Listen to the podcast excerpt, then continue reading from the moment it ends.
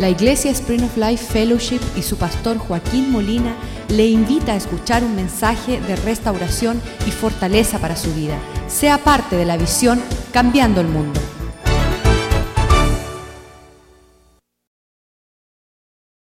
Pedimos que tú, a través de todo lo que sucede aquí esta mañana, nos dé tu corazón, nos ministre tu deseo. Y pedimos, Señor, que pueda cada cosa que suceda a partir de este momento en adelante, nosotros ah, poder tener la perspectiva tuya en cuanto a esto de manifestar y reflejar el corazón tuyo a nuestra familia, a nuestra sociedad, a nuestro vecindario, en nuestro trabajo que todos te conozcan a ti, porque tú te dejaste conocer. En el nombre de Jesús te lo pedimos. Amén. Vamos a ver este video bien rapidito.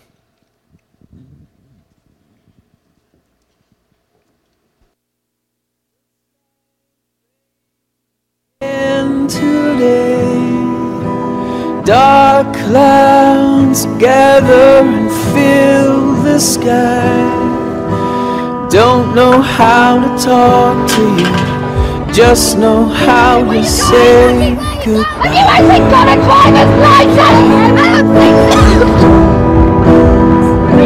Go back where you came from. Learn this Go back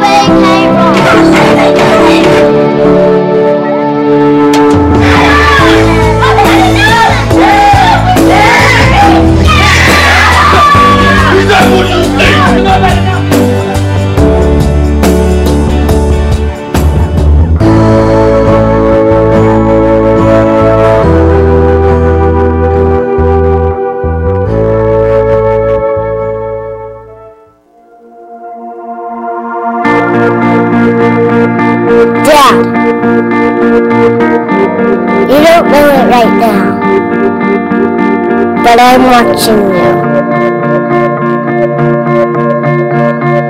Watching the things you do. I'm watching the way you treat people. The way you treat me and my mom and my sister. The way you live your life is having a big impact on me. It's time for me to choose a career and provide for my family, your work ethic will be on my mind. The time you spend with me, even doing simple things, will give me a sense of security. There will be times in my life where I struggle with integrity and I may be not sure what to do. But I will recall how you stood up for what was right, even if you could have looked the other way. One of the choices you are making, I will also make. Please don't be afraid to show me your failures to show me your mistakes. I will learn from them. Dad, are you listening? I'm watching. Watching to see if you really believe what you say about God. I need you to help show me the way. Show me how to live life that isn't safe, but is good. So I'm watching you, Dad, every day. You're teaching me how to live, whether you know it or not.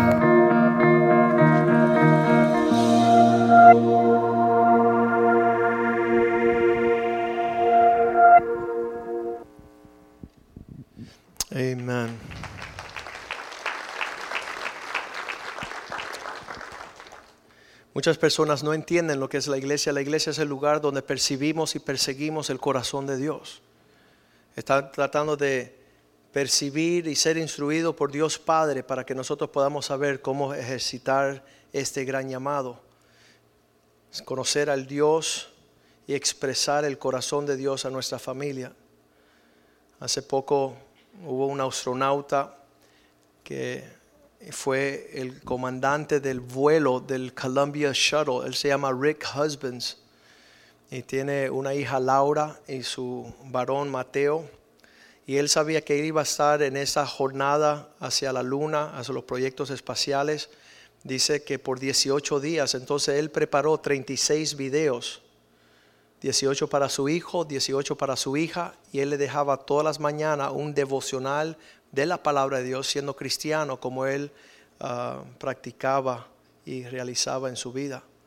Y al ver que regresaban de ese viaje y que se, eh, fue un desastre horrible, una tragedia, que ese cohete, ese cohete al regresar, el shuttle a la tierra explotó y murió este señor Rick Husbands sus hijos, él le dejó un gran legado de un padre que tenía una devoción cada mañana a sus hijos. Y eso es lo que nosotros queremos aspirar y yo creo que eso es lo que Dios desea de nuestras vidas, porque nuestros hijos irán donde han visto que sus padres han ido, ah, se mantendrán lejos donde ellos vieron que su papá no iban, ah, buscaban ah, lo que era la prioridad de sus padres y Dios conociendo esto, Dios le había otorgado a cada hombre que fuera el sacerdote de su casa. Cada, uno de nosotros que tenemos una familia, tenemos nuestra iglesia y esa iglesia se compone de nuestra esposa y nuestros hijos en casa. Y nosotros tenemos que mostrar quién es Dios a través del trato y la, y la manifestación, el reflejo que damos en casa Muchas veces pensamos que la iglesia es el lugar santo donde tenemos que guardarnos y guardar el porte y la conducta, pero no es así. Y yo creo que muchas veces nosotros los pastores hemos errado pensando que nosotros podemos ejercitar el sacerdocio sobre las familias que solamente Dios le otorgó al hombre que lo hiciera en su familia. Dios le provee al hombre un pastor para manifestar el corazón de Dios, pero después es no hay mejor pastor sobre una familia que cada papá que pueda instruir a sus hijos, a su esposa, a su familia. La palabra dice en el, en el, Nuevo Testamento, si alguien no entiende algo, que vaya a casa y le pregunte a su esposo. Pero en, en tras reversar ese orden, hoy día, la semana pasada llegó un joven, decía, yo, mi papá no conoce nada de la palabra, sé que mi mamá se lo tiene que explicar. Y yo cuando mi mamá no se lo puede explicar bien, yo le ayudo a mi mamá a explicarle a mi papá qué dice Dios. Y eso es una abominación eso significa que eso es una cosa que Dios detesta, que el hombre no sea el que escucha la voz de Dios para su familia. Cada hombre es un sacerdote, un profeta y un rey sobre su casa. Dios le dio ese dominio, Dios le ordenó en esa capacidad. Ser un sacerdote significa que tú vas delante de Dios para hablarle a Dios sobre la necesidad de tus hijos. Tú, tú mejor que, que, nadie como papá puedes saber cuál es el corazón y el pesar de la necesidad de tus hijos para venir en la presencia de Dios y decir Señor y ser un intermediario, un intercesor, uno que me, haces medio entre Dios y los hombres, tú para tus hijos, para tu hija dejarle saber a Dios el sentir de tus hijos. Esa es tu, tu, capacidad como sacerdote. No debes de ser negligente. Yo no espero que tú estés llevando a tu hijo a que otra persona ore por ellos antes de que tú ores por ellos. Antes que tú invoque la presencia de Dios sobre sus vidas. Siendo el sacerdote. Háblale a Dios sobre lo que está sucediendo en la vida de tus hijos. Y como profeta ahora tú vas a regresar y le vas a hablar a tus hijos de lo que Dios te dijo a ti que le dijera. De la palabra de Dios tú vas a ser el que anuncia. ¿Quién mejor para anunciarle a sus hijos el sentimiento del corazón de Dios sobre sus hijos que un papá? Un papá vale más que 100 pastores, que mil pastores. Porque el padre escudriña y busca el corazón de Dios para comunicárselo a sus hijos y después la administración del reino de Dios. Cada hombre es rey en su casa, no porque está cantando la canción mexicana que dice yo sigo siendo el rey, sino porque él está ejerciendo el reinado de Cristo, de paz, de gozo y de justicia. Haciendo las cosas bien hechas a su tiempo, que producen una, una seguridad, una estabilidad Eh, yo me crié en un hogar donde no estaba el reino de Dios. Y, todos los meses, todos los años se amenazaban, ya esto terminó, hasta aquí llegamos, aquí no vamos a ver más. Y eso no es el corazón de Dios. El corazón de Dios es un reino perpetuo que no tiene fin, de paz, de amor, de gozo. Y entonces nosotros tenemos que volver a este entendimiento, ser como este astronauta, ver qué estamos haciendo, que nada sea más importante para nosotros que Él ser los que vamos a estar hablando sobre la vida de nuestros hijos. En Génesis capítulo 18, versículo 19, las personas se hacen la pregunta, ¿por qué Dios escogió a Abraham? ¿Por qué, qué, cualidades tenía él? ¿Qué, ¿Qué, vio Dios en él que lo ayudó a ser el padre de, de una muchedumbre de la nación, uh, un padre de fe? Y aquí es lo que Dios vio en Génesis 18, 19. Dice, porque yo sé que él enseñará a sus hijos y a su casa después de él, para que guarden el camino del Señor, para que puedan caminar haciendo justicia y juicio para que haga venir el Señor sobre Abraham lo que habla, ha, ha, hablado sobre él. Dios le había dicho a Abraham que él lo iba a levantar poderosamente, que él iba a ser padre de naciones, que en sus lomos habían, que había una nación. ¿Y, ¿Y por qué Dios escogió eso? Porque él sabía no que él iba a ir a la iglesia, no que él iba a tener pastor, no que él iba a ser un religioso y conocer la Biblia, sino que él estaba dispuesto de transmitirle a sus hijos la fe. Iba, eh, los hijos a través de él iban a poder percibir quién era Dios. Y eso es donde comienza nuestro, nuestro caminar. Primero es, un, es una adoración privada. Cada uno tiene una devoción privada en el Señor si no tienes una devoción privada, un caminar privado, personalmente va a ser bien difícil hablarle a tus hijos. Y después mucho más difícil llegar aquí a la iglesia para hacer lo que tú no haces en tu casa. Todo el mundo se quiere portar bien en la casa de Dios. Todo el mundo quiere ser propio, nadie alza la voz. Y los hijos de nosotros nos miran diciendo, yo quiero el papá que va a la iglesia, no el papá que tengo en casa. Yo quiero el papá que honra a Dios en, sentimientos de lágrimas, de, un deseo de escuchar la voz de Dios en la iglesia, pero cuando llega eh, eh, sus lágrimas son de ira, son de contienda. Y tenemos, y, por qué viene esta palabra hoy? Porque quizás de alguna forma no nos han dicho que todo comienza en casa.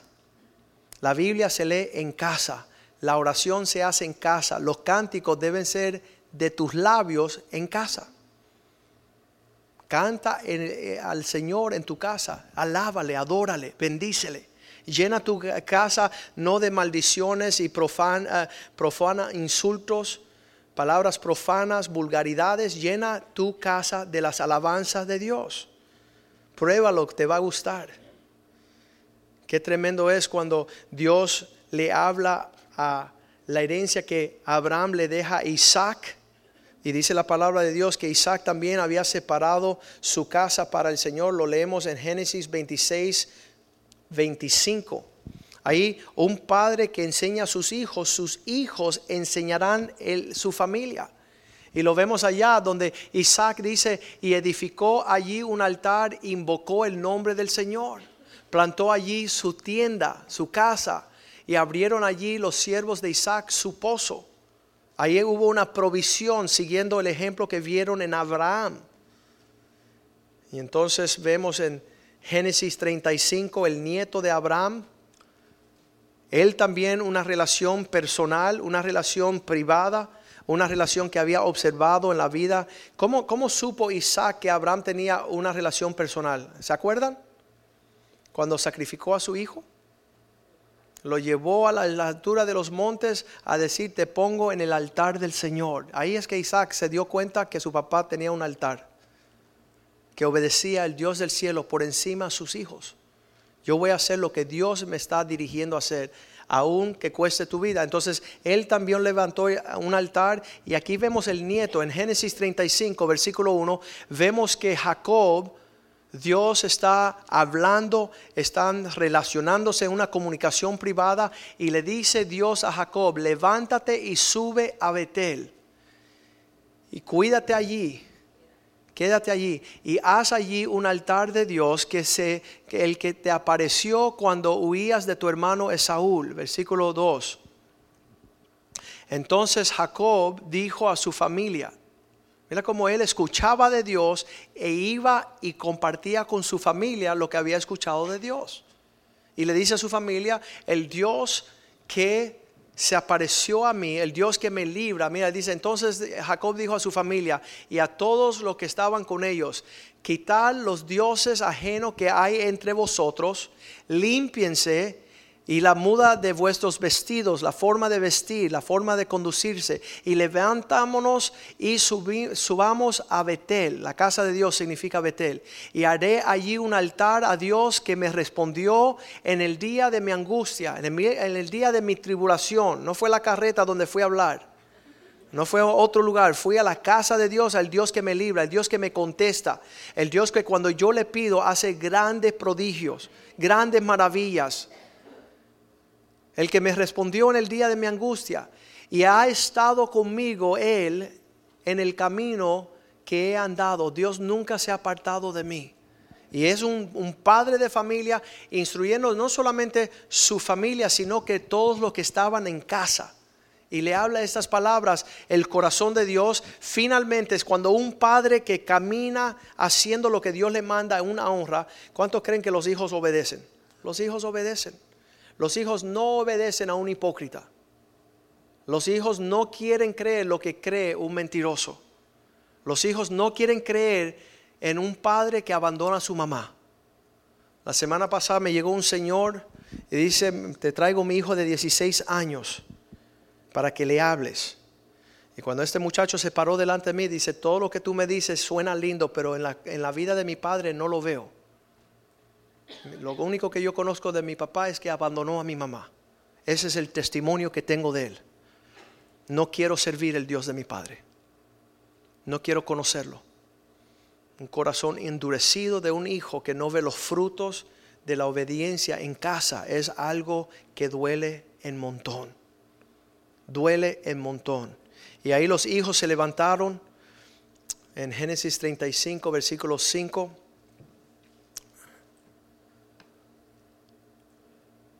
no, versículo 4.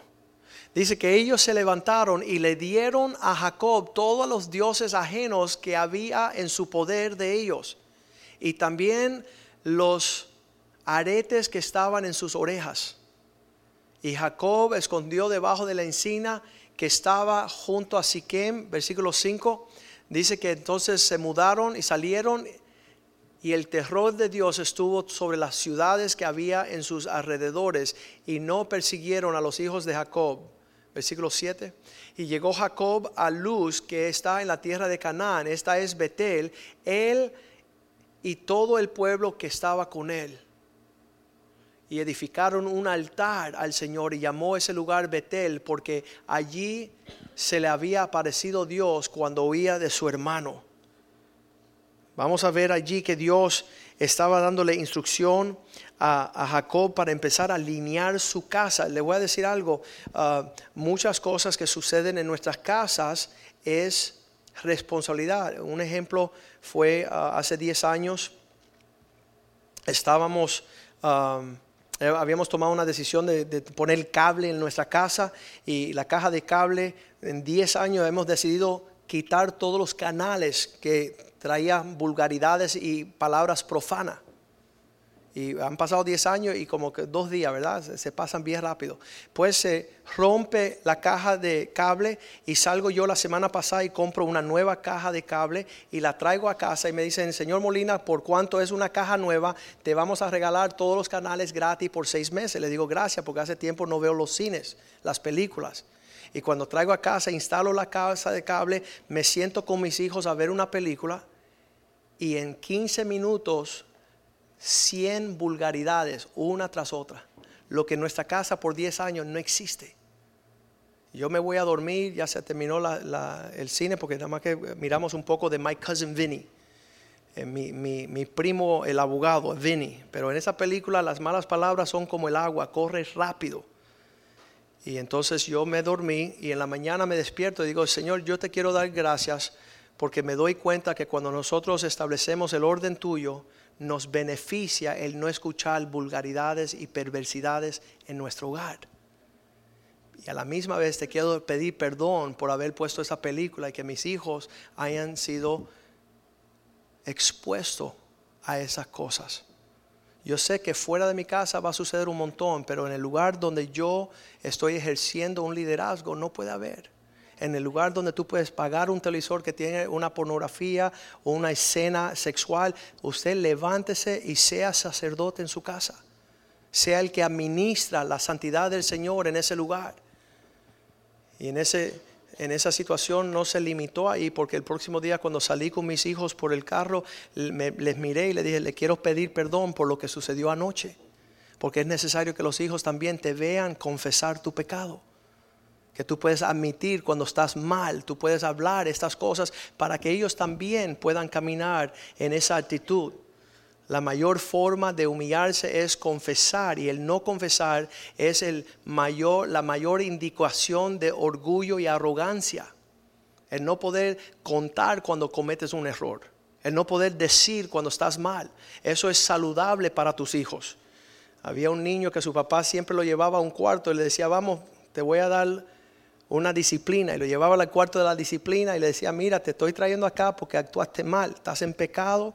Y como hiciste el pecado, tú lo reconoces, te voy a dar tu disciplina. Le daba en la narguita y después le decía, ok, vamos para afuera ahora. Y el hijo le vino diciendo, ven acá papá, te tengo una pregunta. Y dice, sí, hijo, ¿qué necesitas? Tenía seis añitos. Y tú nunca pecas. Porque yo no te veo nunca admitir que tú estás mal. Qué horrible sería para nuestros hijos ver personas que no están manifestando la realidad de las cosas.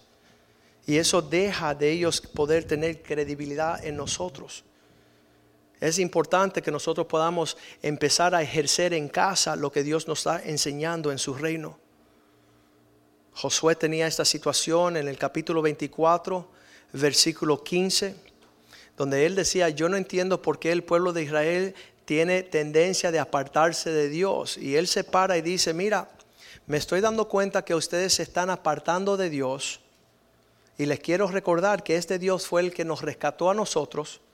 Y si a ustedes les parece bien, sigan mal, pero yo y mi casa vamos a honrar al Dios que nos salvó. Yo y mi casa, dijo Josué, sabemos que puede inundar nuestro hogar, como en la vida de Jacob, en la vida de Josué, el pueblo se empezó a alejar de Dios. Y él les dijo de esa forma, nuestros, ah, si les parece servir al Señor, escojan hoy quién van a servir. Los dioses que sirvieron a vuestros padres cuando estuvieron del otro lado del río, a los dioses de los amonitas, en cuya tierra habitáis, mas yo y mi casa serviremos al Señor. Acuérdense de donde el Señor nos sacó. Para nosotros en nuestra casa era un chiste de decir malas palabras, escuchar eh, personas. ah, hace poco, hace como unos ocho años atrás, llegó una persona a nuestra casa y dijo una vulgaridad, estaba diciendo un chiste de doble sentido y le digo, ven acá, te, te voy a enseñar algo. Ven, ven, ven. Abro la puerta de la casa, salgo para el patio, estamos en la acera y él dice, tú me acabas de botar de tu casa. Y yo dije, sí, porque en mi casa no se dice vulgaridades. En mi casa no se acepta chistes de dobles sentidos. Porque usted permite en su casa lo que usted permita. Y usted echa de su casa lo que usted desea. Una de las razones por la cual las personas no nos visitan a la iglesia es porque aquí estamos viviendo según el orden, la paz, la enseñanza del Señor. Y les hago una pregunta, ¿por qué es que en su casa tienen bienvenida? ¿Por qué usted abra su puerta a personas que traen cosas que vienen a dañar, contaminar y traer cosas torcidas? En estos días estaba sentado al lado de un individuo y decía, no, porque mira, y estaba diciendo vulgaridades. Y yo decía, gracias a Dios que esto no es mi casa, si no lo saco de aquí. No era mi casa, no lo podía decir, hey, dale para afuera. Porque esas cosas entran a nuestras casas, entran a nuestras hijas, a nuestros hijos, vienen en una forma bien, bien problemática. Y Dios quiere que nosotros seamos primeros en nuestras casas cristianos. Los amigos de nosotros no llegan a la iglesia porque no desean la presencia del Señor. ¿Y qué hace llegando a nuestras casas? Allá debe estar mayor presencia del Señor que aquí. Porque allá vive usted. Aquí usted nada más que llega dos horas a la semana. Empieza a escudriñarte y decirle, Señor, queremos servirte a ti. Cuando, cuando el pueblo escuchó que Josué decía estas palabras, ellos le contestaron, vamos a servir al Señor. Vamos a leer eso en, en Josué 24, 16. Cuando él dijo, yo en mi casa vamos a servir al Señor, entonces el pueblo respondió, nunca tal acontezca que dejemos a Jehová para servir a otros dioses. Pero la realidad es que ellos estaban sirviendo, hincando, inclinándose a un montón de dioses.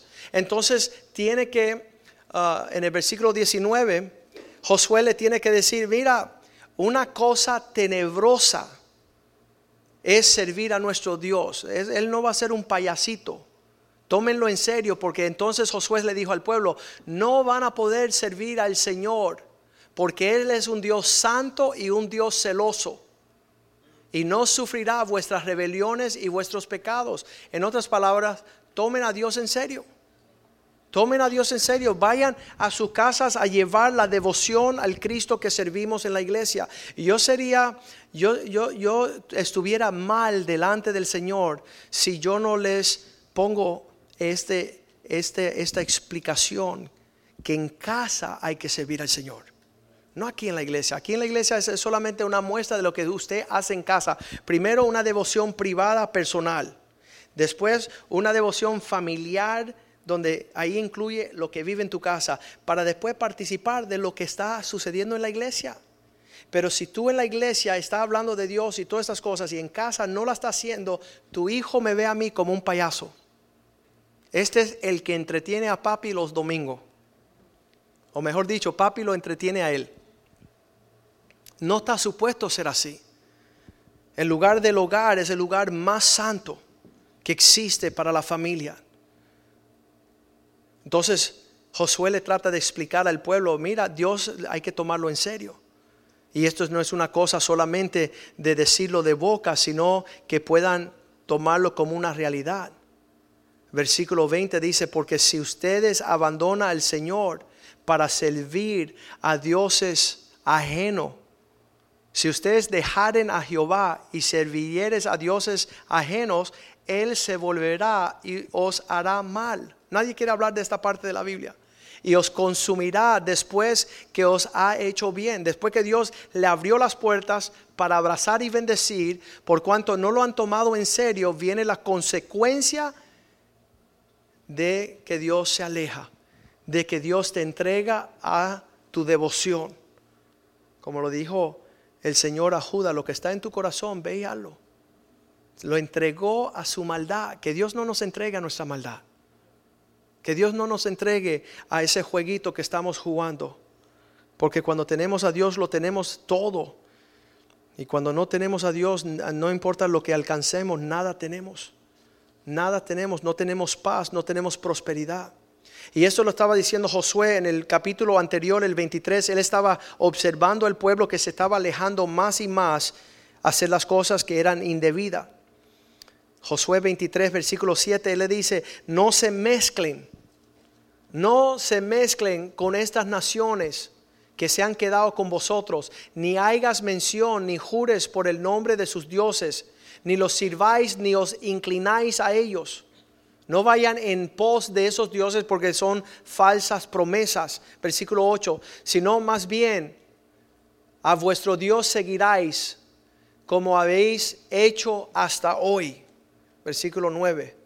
Porque fue Dios el que les arrojó delante de vosotros estas grandes y fuertes naciones, el divorcio, la separación, el adulterio, todo eso son naciones que vienen a devorarnos. Hasta que hoy nada, nadie ha podido resistir delante de vuestro rostro. Dios se ha levantado como un poderoso gigante, versículo 9. Dice, y un varón de vosotros perseguirá a mil. Dios nos hizo fuerte. ¿Cuántos Dios ha hecho fuerte? Entonces vamos a seguir fortaleciéndonos en Él.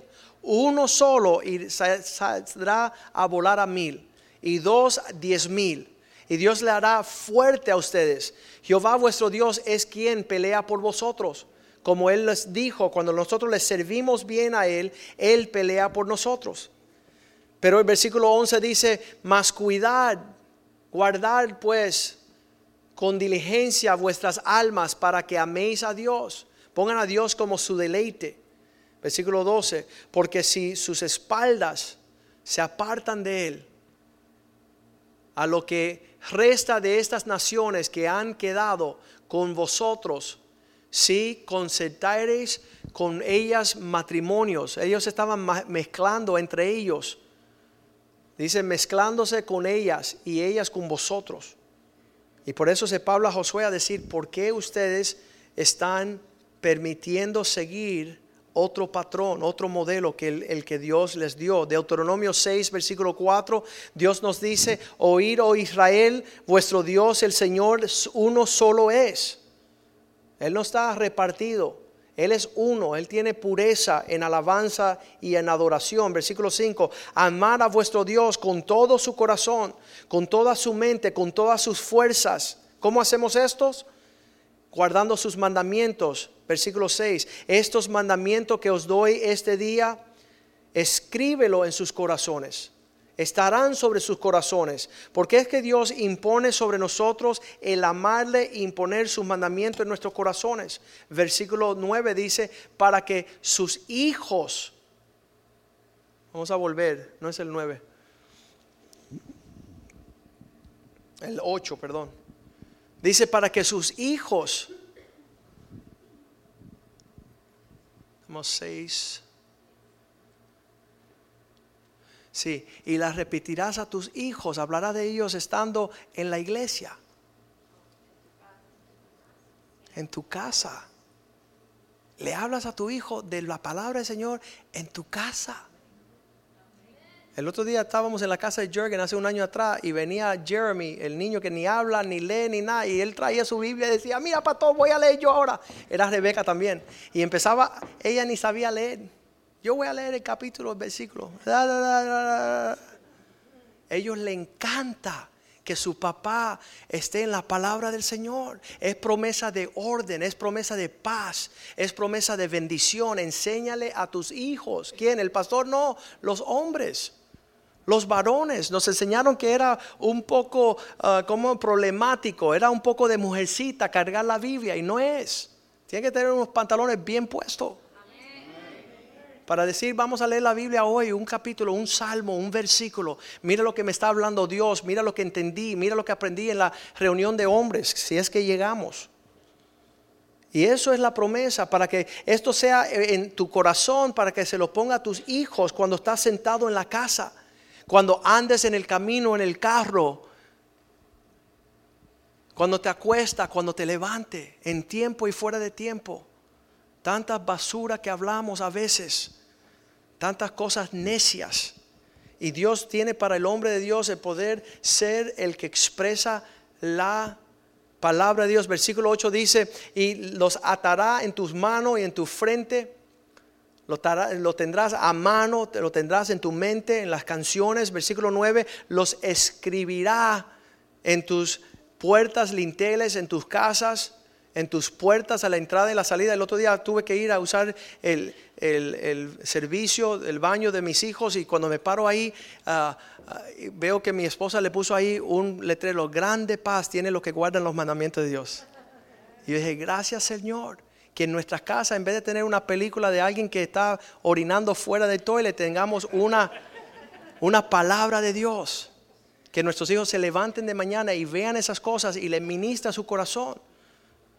Gran paz tienen aquellos que guardan los mandamientos del Señor una bendición. El David tenía este, este deseo de traer la presencia de Dios a Israel. En 2 Samuel 6, 15, el rey David con toda la casa de Israel trajeron la arca del Señor con cánticos, con trompetas. Ese sí era una celebración. Esperamos el día que Miami traiga la presencia de Dios con cazuelas, con cánticos, con alabanzas, esperando que Dios venga a esta ciudad. Y David, David conduciéndose con todo Israel, pero en el versículo 20 dice que después que había bendecido al pueblo, después que hizo su adoración pública, fue a llevar su adoración y su enseñanza a casa. Dice, volvió luego David para bendecir su casa.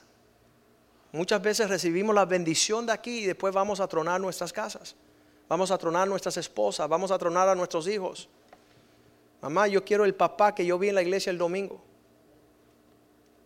Quiero el papá que, que no está detrás de la escena haciendo sus barbaridades vergonzosa, dejando un legado de maldición. Dios está hablándonos fuerte este día. Dios está dándole responsabilidad a los hombres. ¿Por qué? Salmo 118, 15 dice que existan voces de júbilo y de salvación en la tienda de los justos. Esas dos palabras, júbilo y salvación, no es maldición, no es acusación, no es crítica, no es desorden, no son amenazas, no son caras largas, caras tristes, caras amargadas. Qué horrible. Sino gritos, voz de júbilo y de salvación en esa tienda que moran los justos. Porque Dios está haciendo grandes cosas, grandes proezas está haciendo Dios. Nosotros tenemos que caminar en eso para legado a nuestros hijos. El afecto de las lágrimas, el, afecto de, nuestro uh, sentir.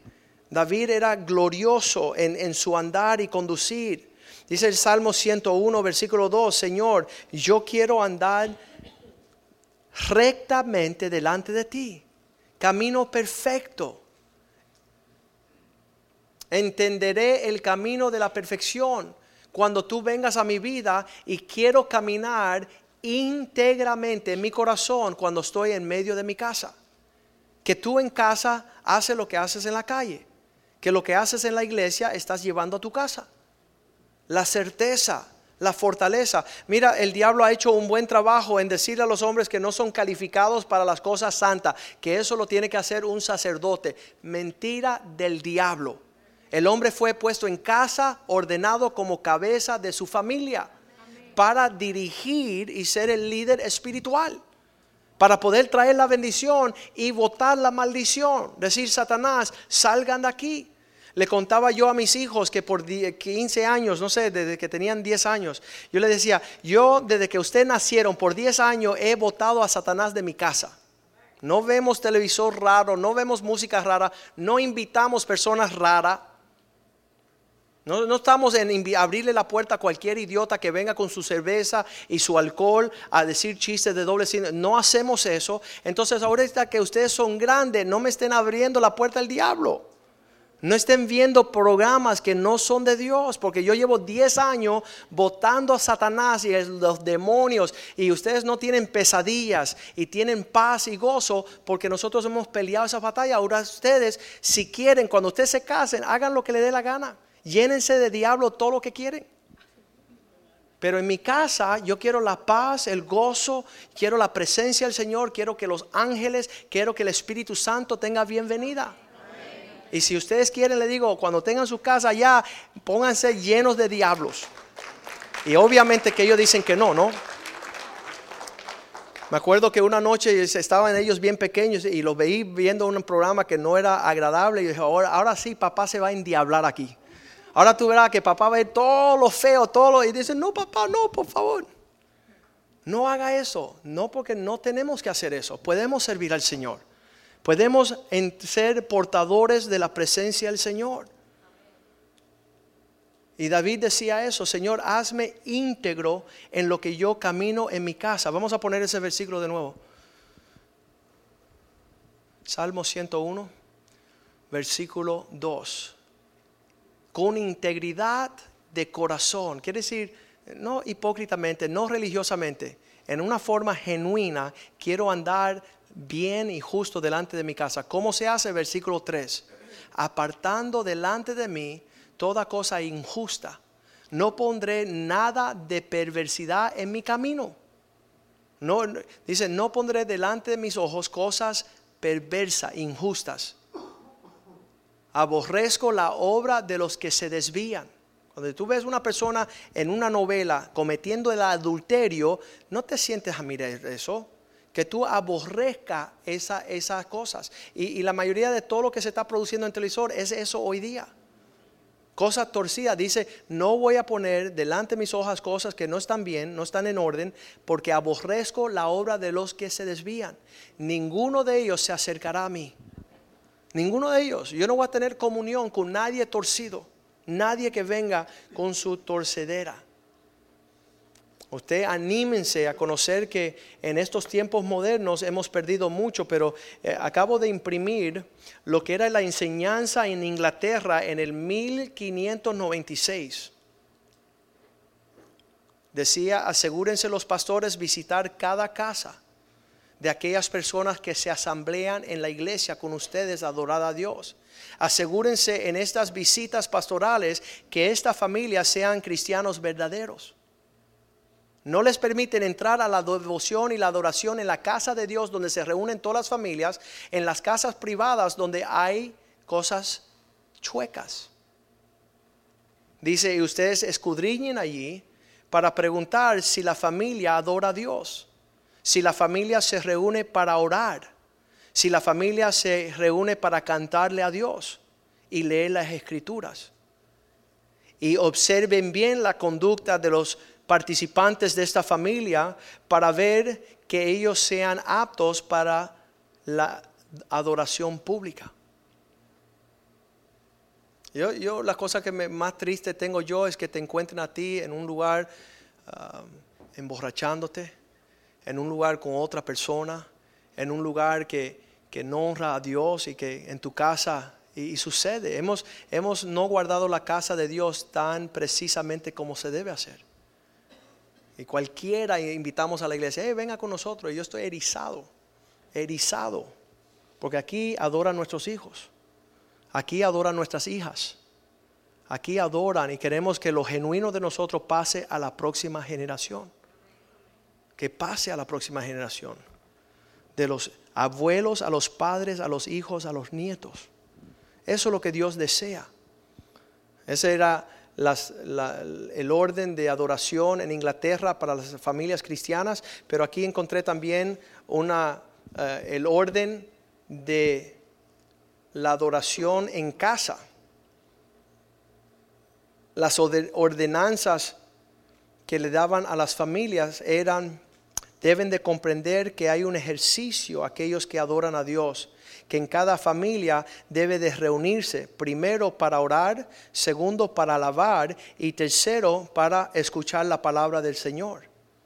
Que cada uno que sea capaz de leer, que lea una porción de las escrituras y que puedan ah, conferir santamente, hablando, edificándose mutuamente la familia uno entre otro, la vida santa o piadosa de la fe amonestándose, llamándose la atención, dando razón, caminando en la autoridad dada a la familia.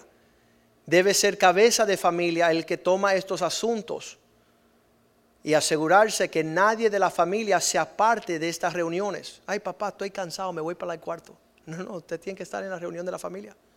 Usted tiene que participar. ¿Por qué? Porque Dios ha sido bueno con nuestra familia.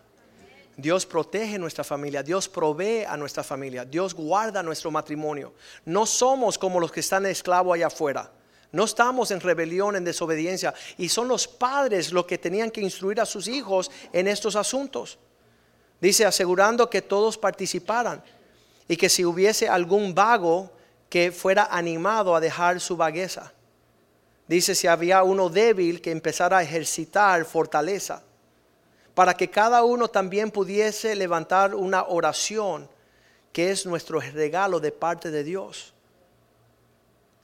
No siendo perezosos en el espíritu de la oración, dándole la medida al corazón conocer los secretos de Dios y expresar estos secretos con la lengua para que Dios bendiga a la familia.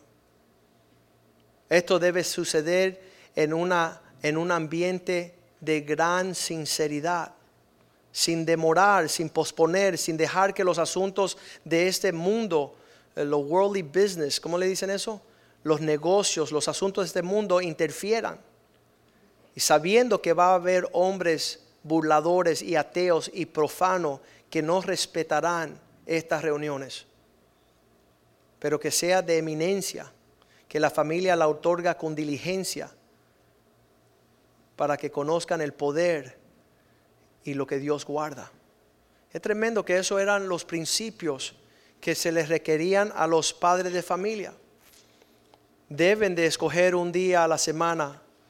ese astronauta todas las mañanas se demoraba un devocional con sus hijos. Por eso dejó grabado 36 videos para que sus hijos todas las mañanas vieran a su papá compartir la palabra, el pensamiento del día, la adoración, el estudio de la palabra, un pasaje bíblico, un salmo que la presencia del papá no estuviera lejos de casa, que pueda bendecir. Me encanta cuando nosotros hacemos nuestras compras de, la semana, ¿verdad? Llegamos a la casa, la ponemos en la cocina y decimos, Señor, gracias porque tú eres el que nos provee todas las cosas. Y nuestros hijos, ¿cómo, papá, cómo lo compraste? Mira, hay un Dios en los cielos y Él es fiel un Dios bueno que nos alimenta. Cuando nos sentamos a la mesa y oramos y damos gracias al Señor por lo que está en la mesa, muchos padres hace años ya han dejado de hacer eso. Eso es sumamente importante. Y que no se convierta en un culto de tres horas, por favor. Ahora voy a predicar el Salmo 119, se sientan todos porque lo voy. No, hazlo breve para que no provoques ira en el corazón de tus hijos. Hazlo de una forma llena de gracia y favor para que ellos se deleitan en el verdadero sacerdote. Sabes que en Hechos capítulo 10, versículo 2 vemos la figura de un centurión pagano. Y este centurión pagano tiene una relación privada con el Señor de tal forma que dice Hechos 10.2, piadoso y temeroso de Dios con toda su casa y que hacía muchas limosnas al pueblo y oraba a Dios siempre. Este hombre en versículo 24 está reunido con todos sus vecinos Dice que al otro día entraron César, Cornelio, lo que estaban esperando, habiendo convocado a sus parientes y sus amigos más íntimos. Cuando tú puedas compartir con tus amigos, tú le dices, ven a mi casa el viernes que queremos compartir algo con usted y le da tu testimonio. Nosotros estábamos en una situación bien difícil y Dios nos contestó y queremos compartir con ustedes lo que Dios ha hecho. Versículo 31 dice que estando allí todos reunidos, 10:31, y dijo Cornelio, tu oración ha sido oída y tu limosna han, ah, han sido recordadas delante de Dios. Dios viendo que este hombre tomaba su familia en una, en un, estaba temeroso delante de Dios juntamente con toda su familia, le mandó a Pedro que viniera a compartir con él la salvación. Vamos a disponernos nosotros, estar dispuestos a, empezar a traer la presencia de Dios que hemos gustado en esta casa a nuestro hogar. Y propónganse ustedes también de echar de vuestras casas todo lo que sea abominable, detestable delante del Señor. Nosotros cuando llegamos a Cristo hace 28 años teníamos música horrible y todo para la basura, todo para la basura todo lo que no glorifica a Dios. Queremos darle lugar al Dios de los cielos. Queremos honrarle a Él. Mi hermanito fue corriendo y le dijo a mis padres, si no votan pronto el alcohol, me voy a hacer un alcohólico. Y mis padres no tomaban, lo tenía ahí para personas que llegaban, lo tenía en de figurín. Pero la cuestión es que mi hermanito, siendo joven, dice, echemos eso, eso no agrada a Dios. Pongámonos de pie esta mañana y vamos a decirle, Señor, queremos que tú traigas tu corazón, no solamente aquí a la iglesia, sino que queremos manifestar quién tú eres en nuestro hogar.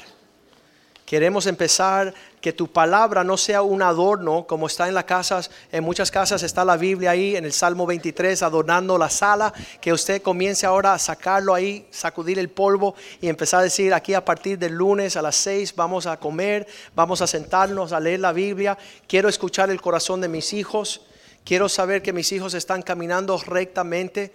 ¿Sabes qué? Ustedes me contestan tenemos responsabilidad con las demás familias, con sus hijas, con sus hijos. Entonces cuando llegamos a la casa de Dios es porque queremos que las familias sigan la bendición del Señor. Porque es horrible que aquí en la iglesia le estemos obligando a su hijo lo que usted no le exige en su casa. Entonces nosotros somos religiosos y tú eres el buenazo. Pues yo quiero que sepan que Dios es el buenazo. Y nosotros tenemos que arrepentirnos y alinearnos con el propósito de Dios. Y advertencia para aquellos que no conocen, y yo lo he visto ya en 28 años, cuando la puerta se cierra, te quedarás afuera llorando, porque no le quisiste oír cuando te estaba llamando. Tenga cuidado no menospreciar el día de tu visitación. Porque cuando la puerta se cierra, te vas a acordar que Dios te la había abierto y tú la menospreciaste. Tengan ese temor que es saludable. Y yo lo he visto por 28 años como un día se quedan afuera lo que no pudieron percibir lo que Dios estaba diciendo. Cantémosle al Señor alabanzas porque Él ha sido bueno este día. Aleluya. Yo quiero más de ti y habitar tu presencia. Menguar para que crezcas tú y cada día ser más como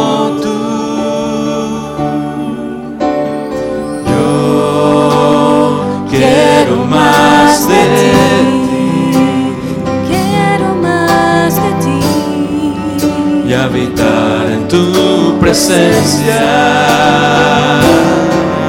Menguar para que crezcas tú y cada día ser